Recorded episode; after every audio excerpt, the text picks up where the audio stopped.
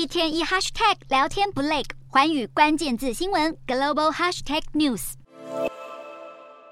英国投资移民顾问公司与环球财富情报公司十八号联合公布二零二三年世界最富裕的城市报告，纽约再次位列全球之首。这个最富有城市的排行榜是根据该城市内百万富翁的人数来排名。纽约以三十四万名百万富翁抢下第一，紧追在后的是东京与美国旧金山湾区，伦敦、新加坡、洛杉矶分别位居四五六名。值得注意的是，中国也有三个城市上榜，香港、北京、上海夺下七八九名的宝座，澳洲雪梨则是第十名。虽然中国三个大城市榜上有名，但香港近十年的富裕人士可是急速减少。至于北京与上海，在十年间，百万富翁人数就分别增长了百分之七十和百分之七十二。看似光鲜亮丽的数字背后，却藏着许多底层人民的辛酸。习近平上任以来，不断倡导共同富裕的目标，但中国的贫富差距还是比多数已开发国家大。经济学人杂志研究发现，二零二零年疫情爆发以来，中国低收入家庭的财富每个季度都在下降，而高收入家庭的财富却不断上升。新冠疫情更是对那些离乡背井远赴城市工作的近三亿农民工带来巨大打击，让人不禁感叹城市居大不易。